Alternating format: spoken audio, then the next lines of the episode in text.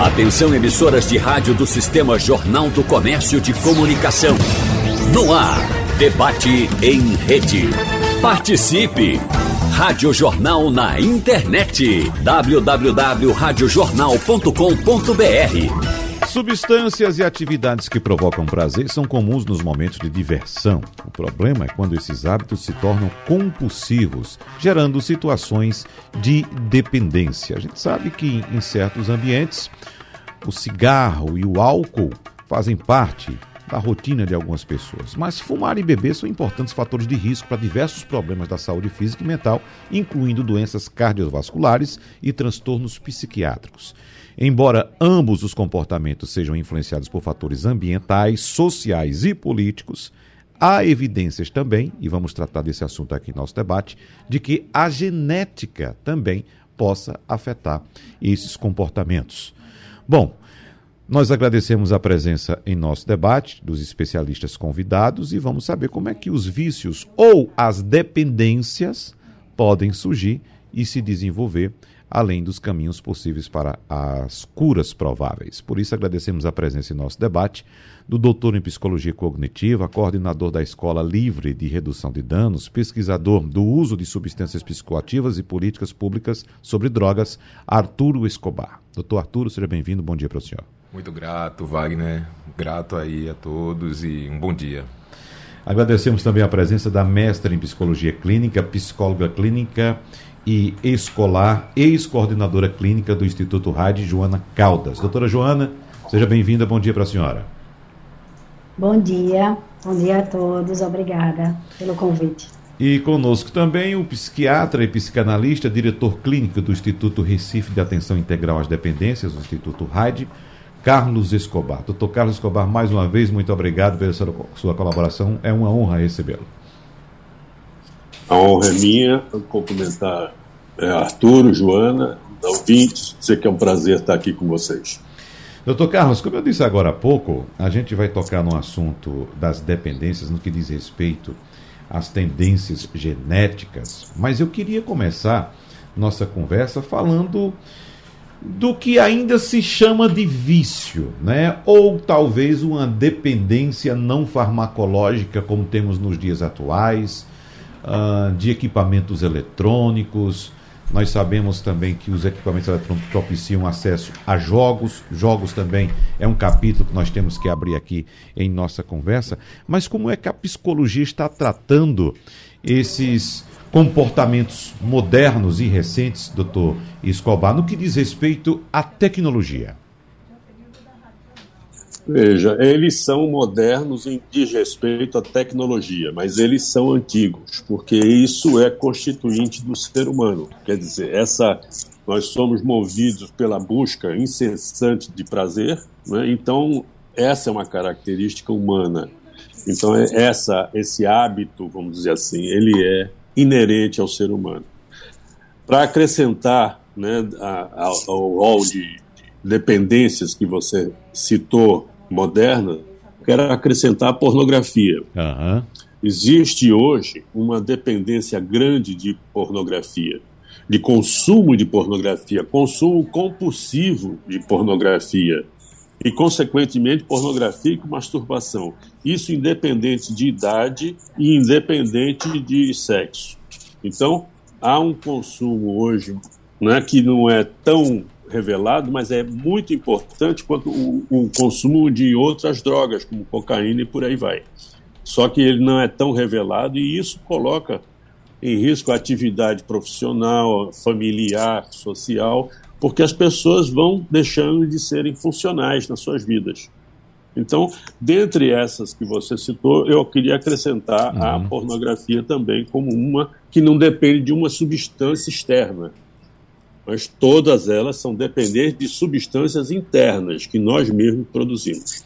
É, esse ponto é importantíssimo e foi muito bom o senhor lembrar, doutor Carlos Escobar, porque inclusive eu estou aqui me recordando de uma reportagem que eu li uh, que traz o, o, caso de uma, de uma modelo, uma top model chamada Cara Delevingne, que revelou em um documentário uh, que assistia conteúdos pornográficos desde muito jovem e, e não conseguia atingir orgasmo sem eles.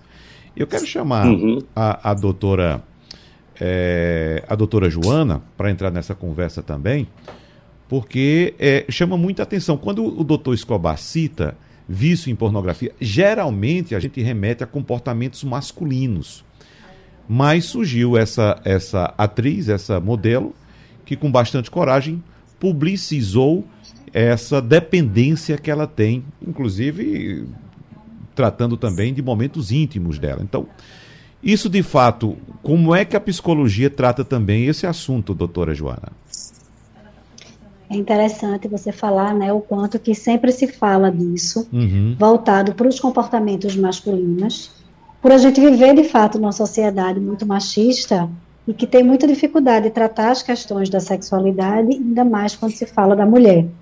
Né? A mulher é, é, dentro de uma lógica social que, por mais que as discussões hoje sobre o lugar da mulher da sociedade já traz discussões mais amplas e já coloca ela em outros lugares, é, mas a questão da sexualidade ainda é um tabu quando se fala do feminino nesse aspecto, né?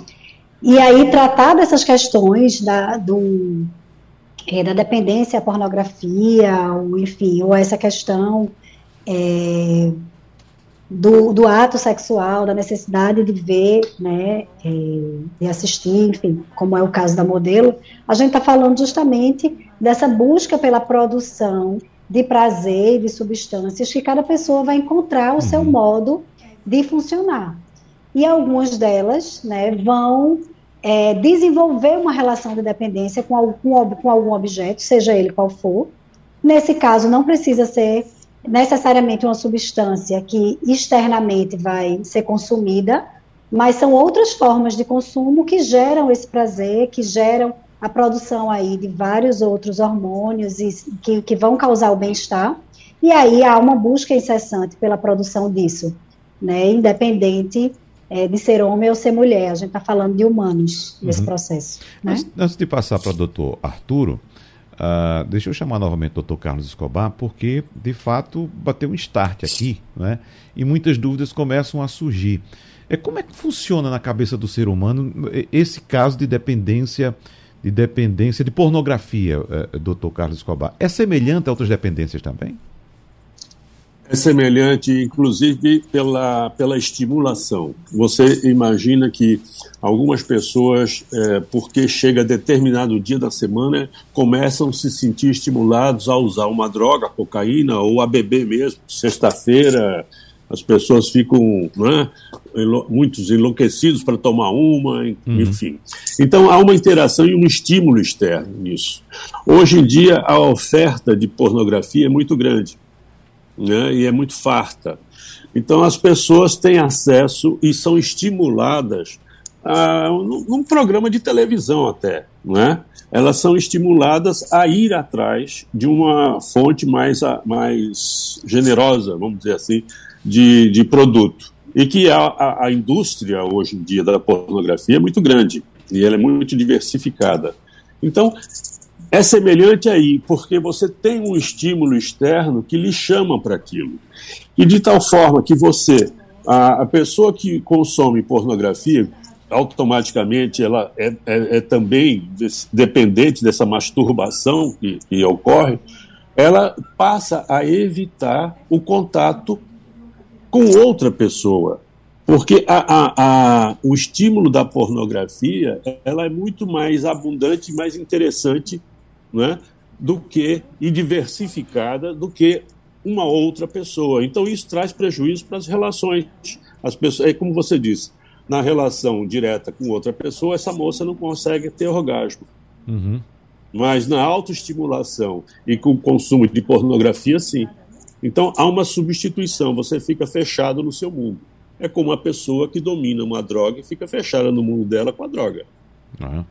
É, isso é um problema, me parece, muito maior, doutor Arturo, que, como disse doutor Carlos Escobar, a, a pornografia hoje é fácil, é acessível e é uma indústria extremamente poderosa. Se a gente for os, aos números, por exemplo, da maior indústria pornográfica do planeta, que é a norte-americana, é uma coisa impressionante como eles faturam alto. Agora, nesse aspecto, entrando nesse debate, nós estamos saindo de uma discussão que até outrora era apontada como uma, uma discussão no âmbito religioso, por exemplo, acessar pornografia é pecado. Né? Agora estamos partindo para uma patologia, é isso? Não, eu acho que. Bom dia, né? Principalmente Bom aos dia. ouvintes aí, para a gente sempre lembrar que acho que é importantíssimo lembrar que a gente não está falando necessariamente do consumo da droga, Isso. do consumo do produto pornográfico. Né? Isso faz parte da cultura. Né? A pornografia, ela não é um, um, um, advento recente. Né? A pornografia, a gente tem relatos da produção pornográfica de secular já, né? Ah, tem toda esse século XX vive essa liber, liberdade sexual. A mulher se reencontra também é, nesse debate né, de, de, de, participação, inclusive, dessas questões mais culturais.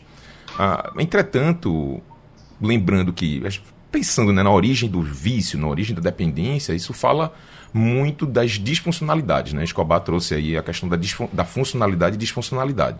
Então, não é consumir ou não um produto pornográfico, um café, um cigarro, uh, uma cerveja. A gente está falando ali de quando o sujeito né, ele se torna é, dependente porque ele vai ter prejuízos sociais, prejuízos pessoais e prejuízos físicos, orgânicos. Então acho que é importante a gente fazer esse contraponto, né? que não é só o acesso, mas quando isso se torna uma dificuldade para a manutenção dos hábitos. Porque uhum. o que, uhum. que a gente está falando? Dos hábitos das pessoas. Temos rotinas. Né? A pornografia entra como uma rotina agora a ponto de atrapalhar nas né, outras rotinas do dia a dia, a droga, que é uma rotina. O Escobar falou, é sexta-feira, sextou. É uma rotina cultural presente, demarcada culturalmente, mas isso se torna um problema, né? isso se torna cotidiano, uhum. se torna ali sobreposto sobre outros, os outros hábitos que temos. Né? Então acho que esse contraponto é muito importante também da gente colocar. É, eu quero voltar para a doutora Joana também para colocar a seguinte questão. A, a, partir da divulgação dessa, dessa reportagem, dessa entrevista com essa modelo, doutora Joana, certamente alguém pode se deparado, seja homem ou seja mulher, e ter percebido que pode ter algum problema. Né? Geralmente, a dependência, o vício, como se diz popularmente, deixa rastro. Né? O dependente em álcool ele deixa claro em várias situações que ele está precisando de ajuda. O dependente em, em, em, substâncias entorpecentes também, da mesma forma. Mas nesse caso da dependência da pornografia, geralmente esse, esses episódios ocorrem em momentos íntimos. A pessoa não precisa estar mostrando para outra pessoa. Né? Então, o que é que eu coloco para a senhora? Certamente, quem leu, teve acesso a essa informação, pode se identificar e pensar que tem esse problema.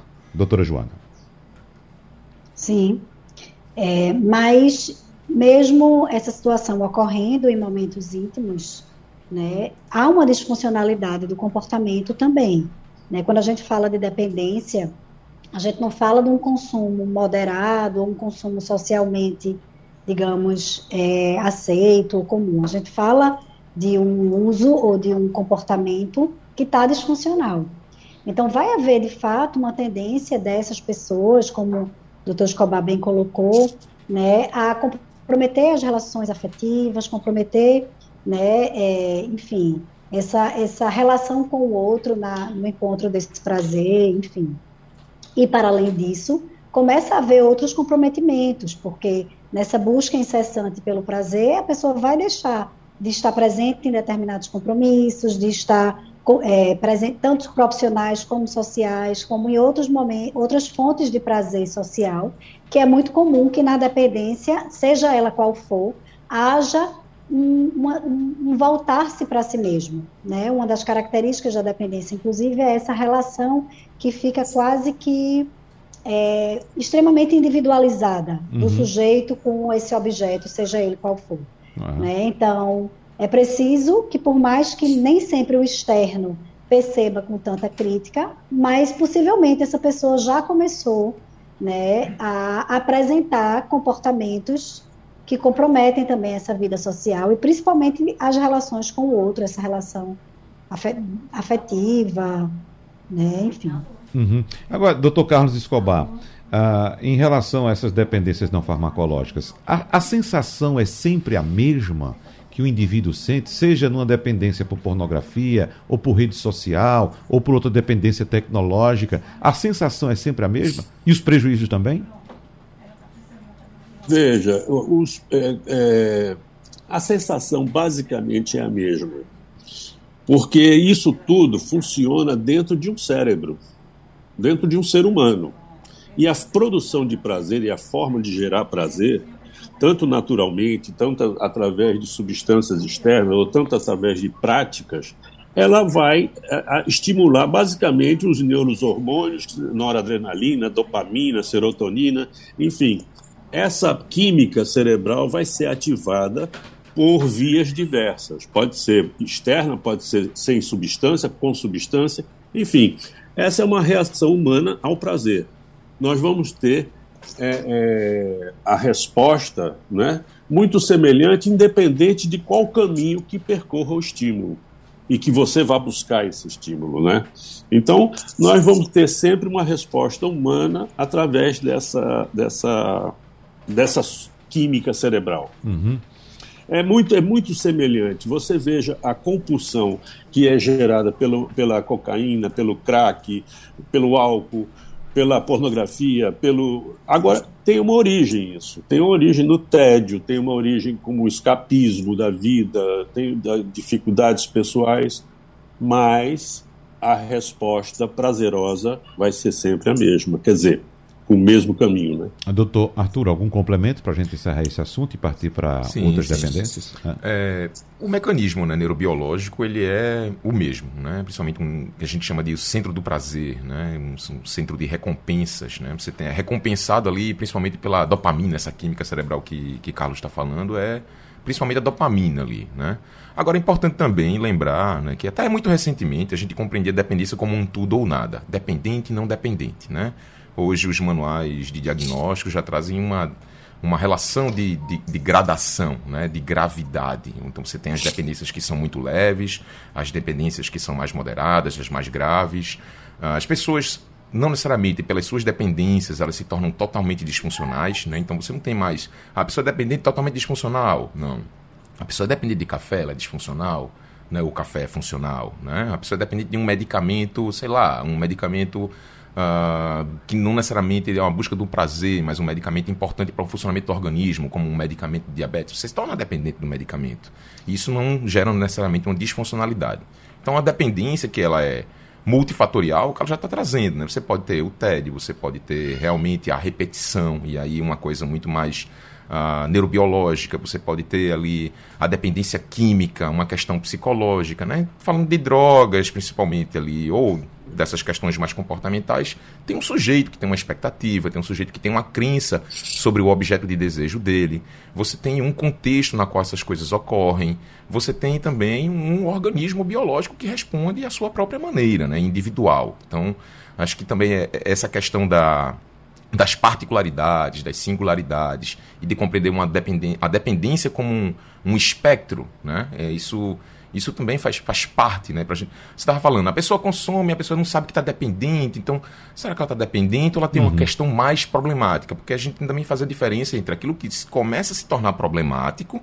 Joana bem trouxe assim, a dependência ela se caracteriza ali por prejuízos sociais, pessoais, orgânicos, né, psicológicos e orgânicos, de um nível que são descritos nos manuais. É diferente de quando você começa a ter problemas com a seja o consumo de sua substância, seja o, né, o, objeto de desejo, a pornografia, o jogo, o videogame, a rede social, a conectividade, enfim. Aí a gente tem esse, esse, essa diferença, né, essa, essa gradação. Bom, um estudo recente publicado pela revista Nature, um, um, grupo internacional de cientistas encontrou 4 mil associações genéticas que têm certa influência no consumo de álcool ou cigarro, levando em conta fatores como a idade e que essas substâncias começam a ser consumidas ou em que quantidade. Então, essa equipe comparou os genomas dos participantes com seus hábitos de fumar e também de consumo de álcool, autorrelatados. Os resultados mostraram que, apesar de viverem em ambientes semelhantes, as pessoas com maior predisposição genética fumavam ou bebiam mais. Eu acredito que já conversamos, inclusive, com o professor Escobar aqui a respeito dessa questão da influência genética, mas quando a gente fala nesse assunto, a gente corre o risco também de levar para as pessoas talvez uma informação equivocada, doutor Escobar. De que, por exemplo, a pessoa pense: ah, não tem ninguém na minha família com vício em álcool ou com vício em cigarro, eu posso beber, eu posso fumar, que eu não vou ser um dependente. Até que ponto esse pensamento está equivocado, professor Carlos Escobar? Veja, a, a princípio a gente tem que entender que é, o, o favorecimento genético a uma dependência ela não é direto. Por exemplo, ah, existe algum gene que determina que a pessoa vai ficar mais ávida por álcool ou por ópio ou por qualquer coisa. Não é um gene né, que seja, seja favorável a isso. O que acontece, por exemplo, vou te dar um exemplo muito claro. Uma pessoa que tenha geneticamente uma boa metabolização de álcool, tá certo? Ela tem uma, um fígado que produz substâncias que ela metaboliza muito bem o álcool. Então, ela toma uma, uma quantidade excessiva de álcool igual a outra pessoa. No dia seguinte, a outra pessoa está morta de ressaca, não quer nem olhar para o álcool e ela está inteira. Está ótima. E pode, sabe, beber que não tem nenhum problema. Esse é um, é um fator genético que favorece. A pessoa não tem uma situação negativa com o uso então, ela, se ela tiver uma predisposição outra cultural, ela vai ficar bebendo sem nenhum tipo de, de, de, de ressaca, de, de mal-estar. Então, esse gene é genético, isso é um fator genético que favorece uma dependência.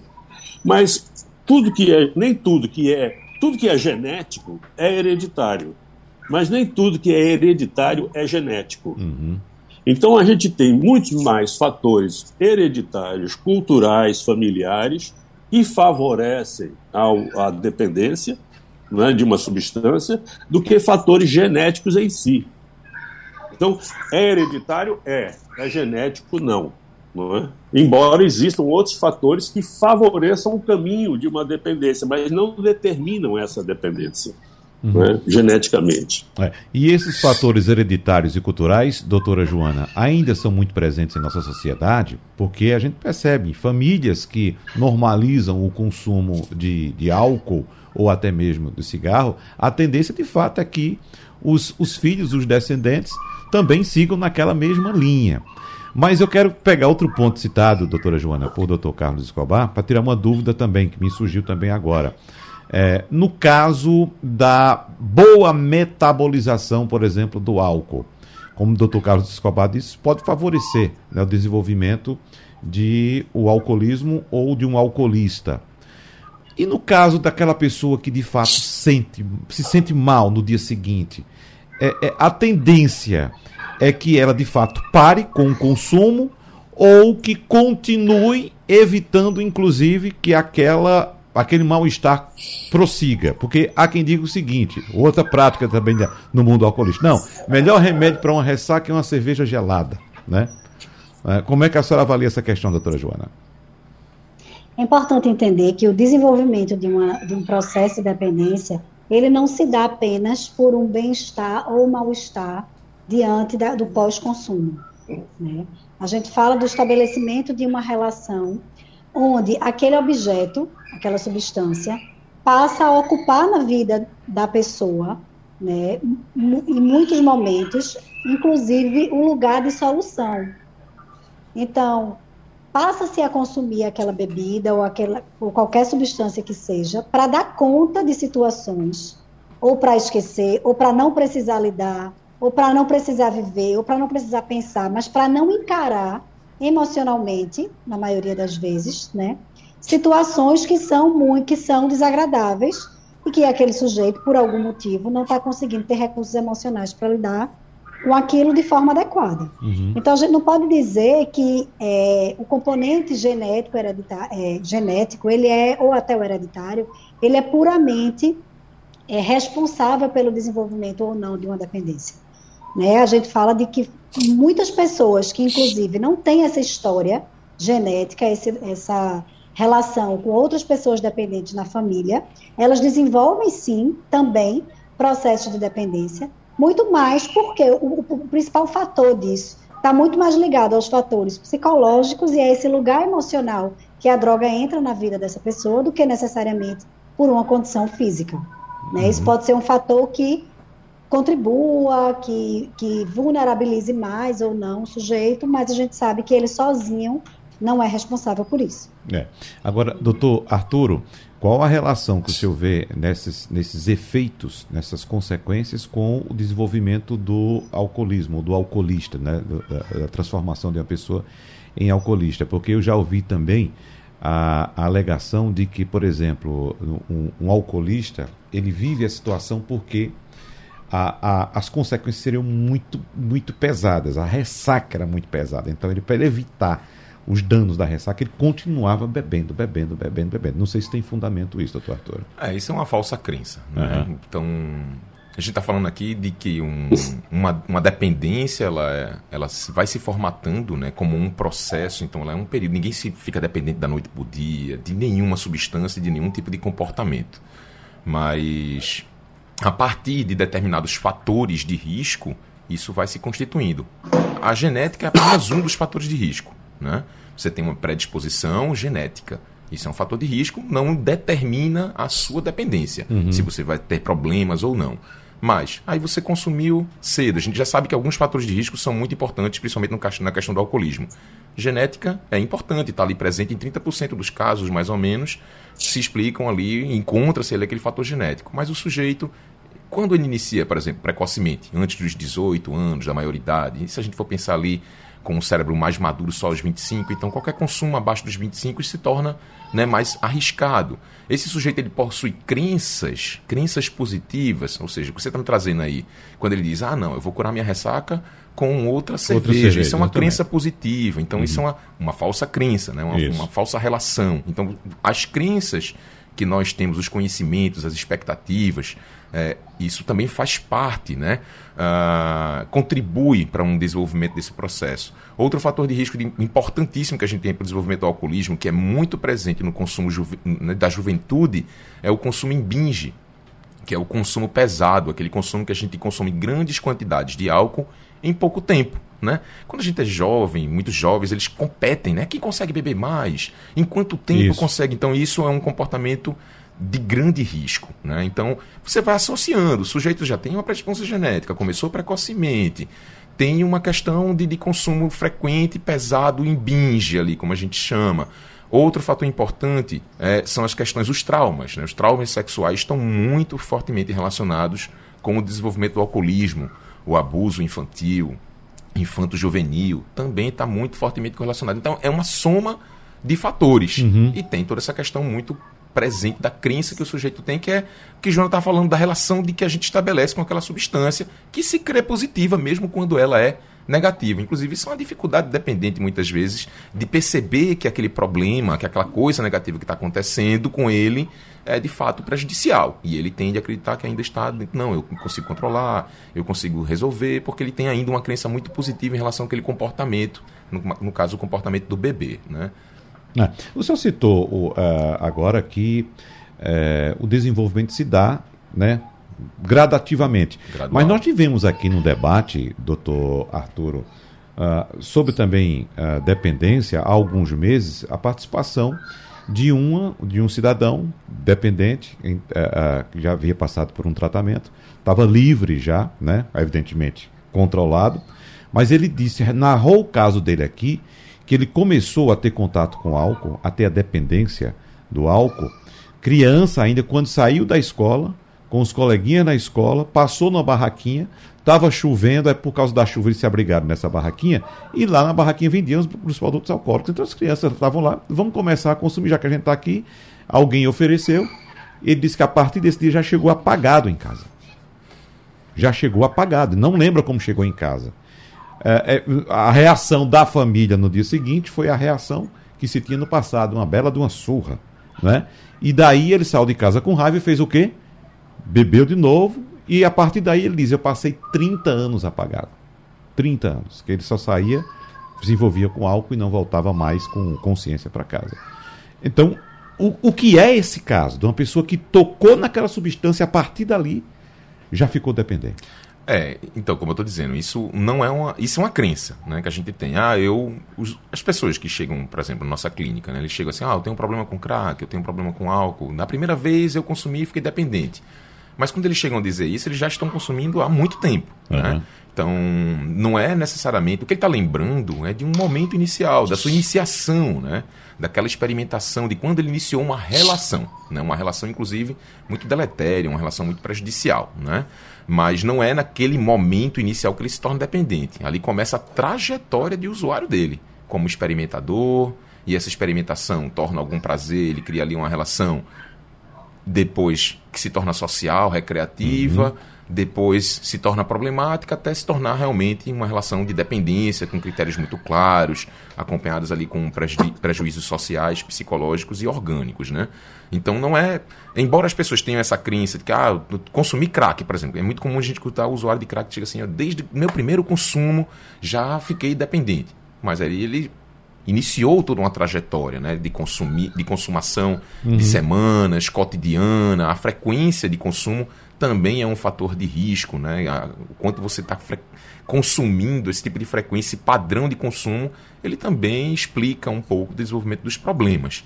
Então, a gente não fica dependente do primeiro consumo. Então, veja o seu colega, o colega que estava aqui, uhum. ele estava falando de uma relação de anos, né? De muito tempo que ele ficou consumindo mas ele se recorda desse primeiro contato. E se recorda de um trauma também importante, de ter saído de casa, ter sido expulso, ou uhum. ter apanhado de maneira muito violenta, né? Enfim.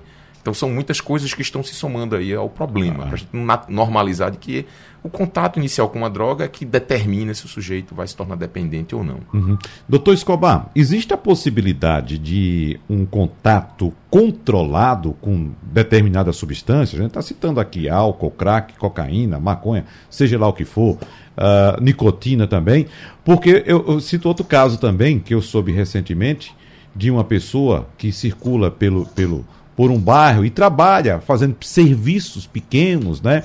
Durante o dia todo. E um, um, um, amigo me disse: olha, essa pessoa aí trabalha, passa o dia todinho aqui prestando esse serviço, mas chega em casa, fuma uma pedra de crack e vai dormir. Todo dia assim, passa o dia trabalhando, fuma uma pedra de crack e vai dormir. Mas alguém faça associação. Não, tem gente que trabalha o dia todo, chega em casa, toma uma tacinha de vinho e vai dormir.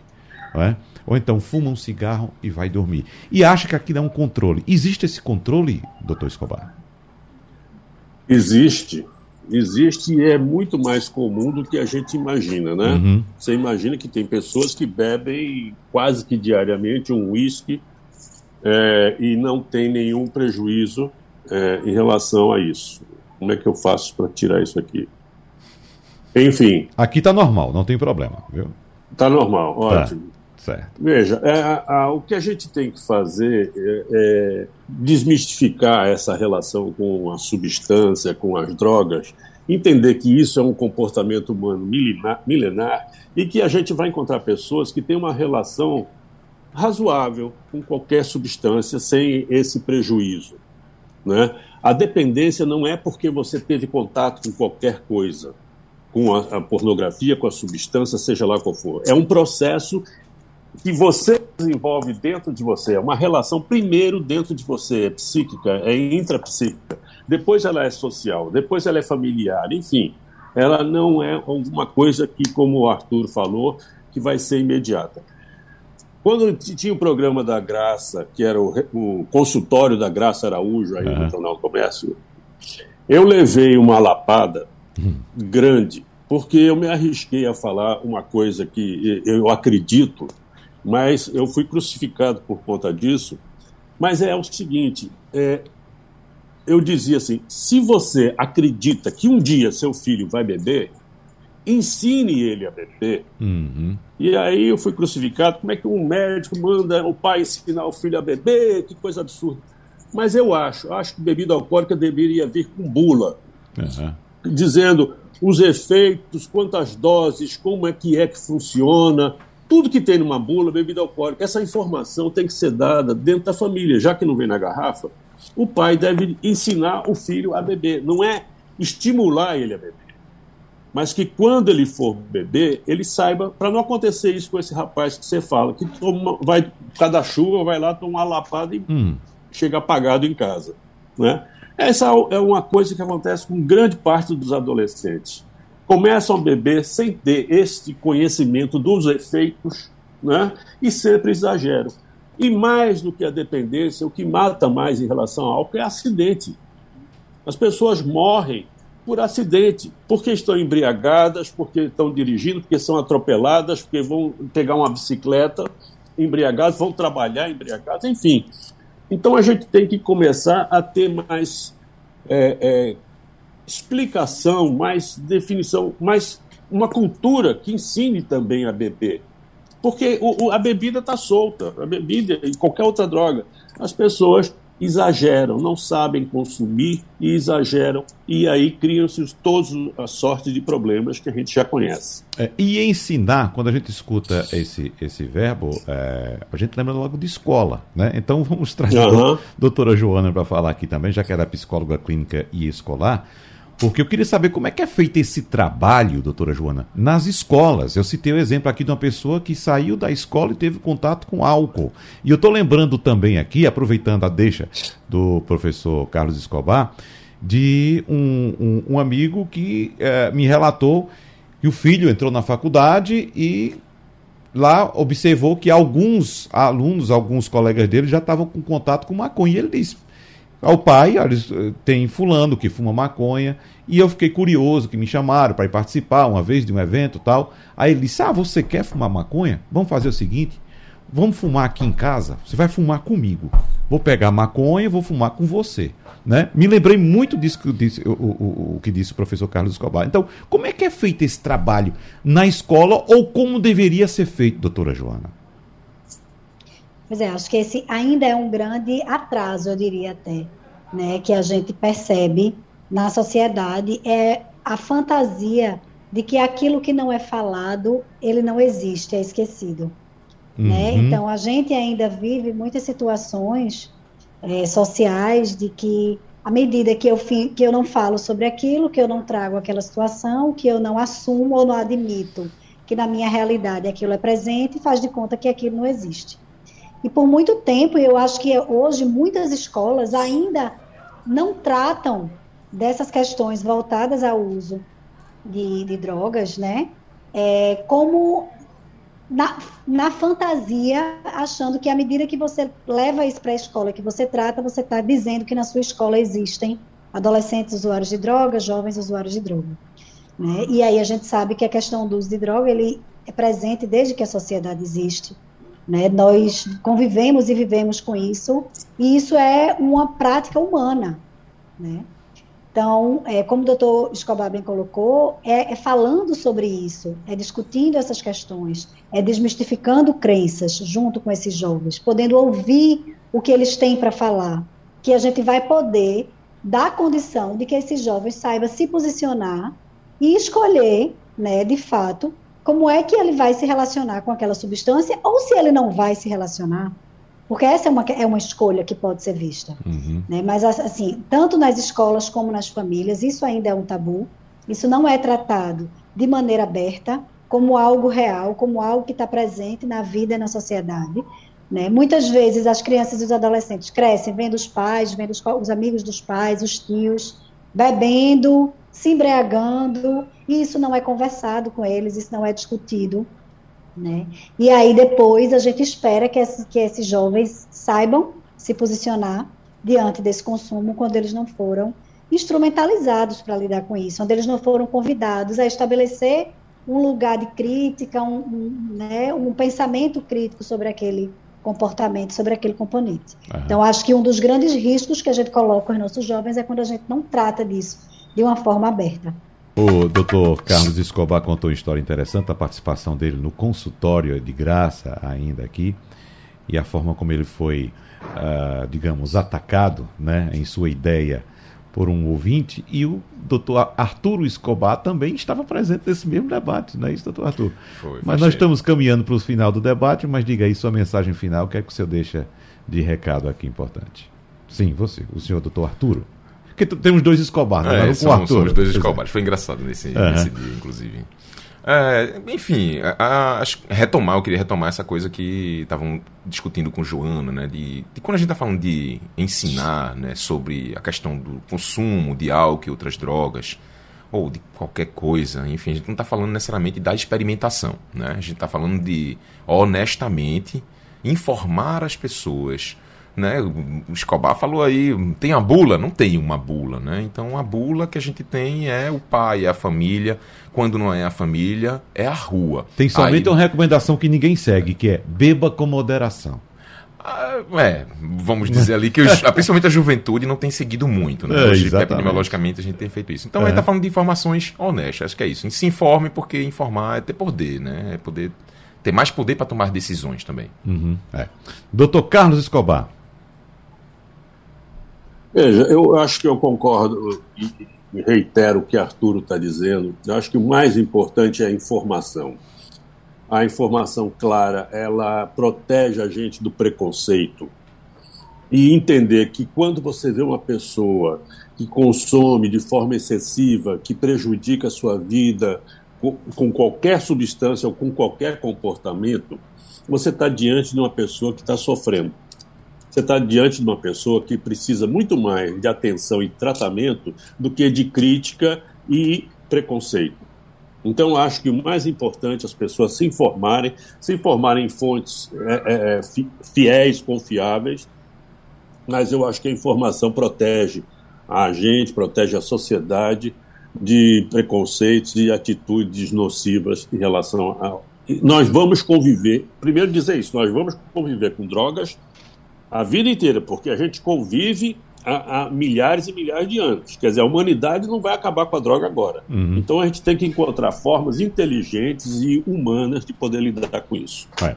Doutora Joana Caldas, para a gente encerrar com a senhora, a senhora traz uma mensagem importante pelo fato de atuar com psicologia clínica e escolar também, e estamos em fase de mudanças de escola, ou jovens chegando na escola. Queria que a senhora deixasse um recado aí para os pais né, na atenção aos jovens e no cuidado da escolha da escola e para saber também como é que a escola trata desse assunto, doutora Joana.